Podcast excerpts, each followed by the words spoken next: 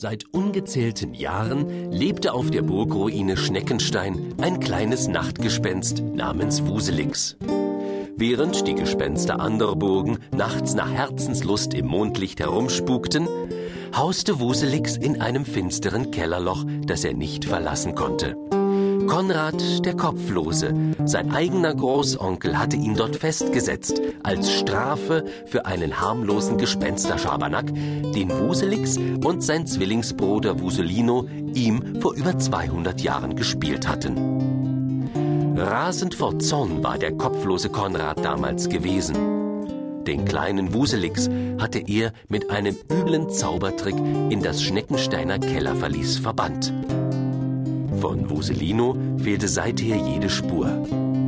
Nun ja, glücklicherweise braucht ein Nachtgespenst weder Essen noch Trinken und kann ein paar Jahrhunderte im Handumdrehen verschlafen.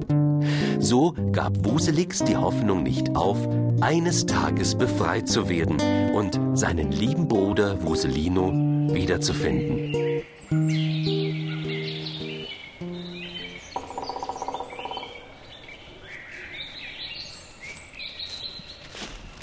Tim! Timmy! Wo bleibst du denn? Alter Mann ist doch kein D-Zug. Beeilung, sonst ist es dunkel, bevor wir auf der Burgruine sind. Könntest ja auch was tragen. Wozu schleppst du eigentlich dieses Monstrum von Rucksack durch die Gegend? Willst du mal reinschauen? Eine perfekte Forschungsausrüstung. Taschenlampe, Taucherbrille, Kletterseil, Kompass, Büchsenöffner, Notverpflegung, Fotoapparat, Burgenlexikon, Kerzen. Da ist alles drin, was man für eine Expedition braucht. Hast du wieder deinen Expeditionsfimmel? Ich will bloß ein bisschen in der Burg rumstromern. Und wenn wir beim Rumstromern ganz zufällig was Tolles entdecken? Ich kenne mich aus mit Burgen. Die stecken voller Rätsel und Geheimnisse. Niemand weiß zum Beispiel, warum diese Burg ausgerechnet Schneckenstein heißt oder was es mit der Sage von der vergrabenen Silberglocke auf sich hat. Na schön, aber jetzt müssen wir uns beeilen. Schließlich haben wir Herbst und um 5 Uhr ist es da oben schon stockfinster. Bloß keine Hektik. Deine Eltern sind das ganze Wochenende zur Kegelmeisterschaft. Zum Glück haben sie meine Mutter mitgenommen. Wir haben jede Menge Zeit. Oder fürchtet sich Tina allein etwa vor Burggespenstern? Ich liebe Gespenster. Und von mir aus können wir in der Ruine um Mitternacht eine Gruselparty feiern. Aber Gespenster gibt es dort oben garantiert nicht mehr.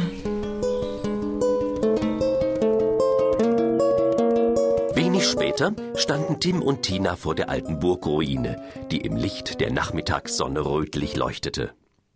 Inmitten bröckliger Mauern ragte der Turm wie ein warnender Finger auf. Der Herbstwind schüttelte von den knorrigen Bäumen die letzten Blätter ab. Außer den beiden Kindern schien sich niemand im Burggelände aufzuhalten.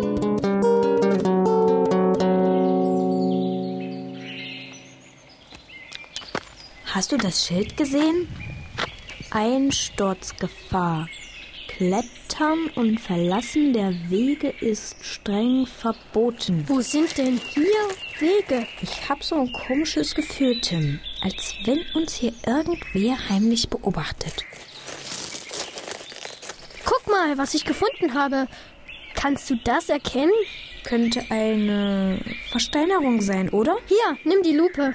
Eine Art Schnecke. Eine versteinerte Schnecke. Genau, ich habe schon drei Stück davon entdeckt. Schnecken im Stein. Schneckenstein. Könnte das nicht eine Erklärung für den Namen sein? Klingt irgendwie logisch. Muss ich sofort fotografieren. Ich sehe uns schon als Burgenforscher ganz groß in der Zeitung. Pass lieber auf, dass du nicht abstürzt. Tims erste Entdeckung sollte wenig später eine zweite, weit wichtigere folgen, allerdings unfreiwillig. In seinem Forscherdrang übersah Tim, wohin er seine Füße setzte. Im verfallenen Torhaus gab plötzlich der dick mit Laub bedeckte Boden unter seinen Füßen nach.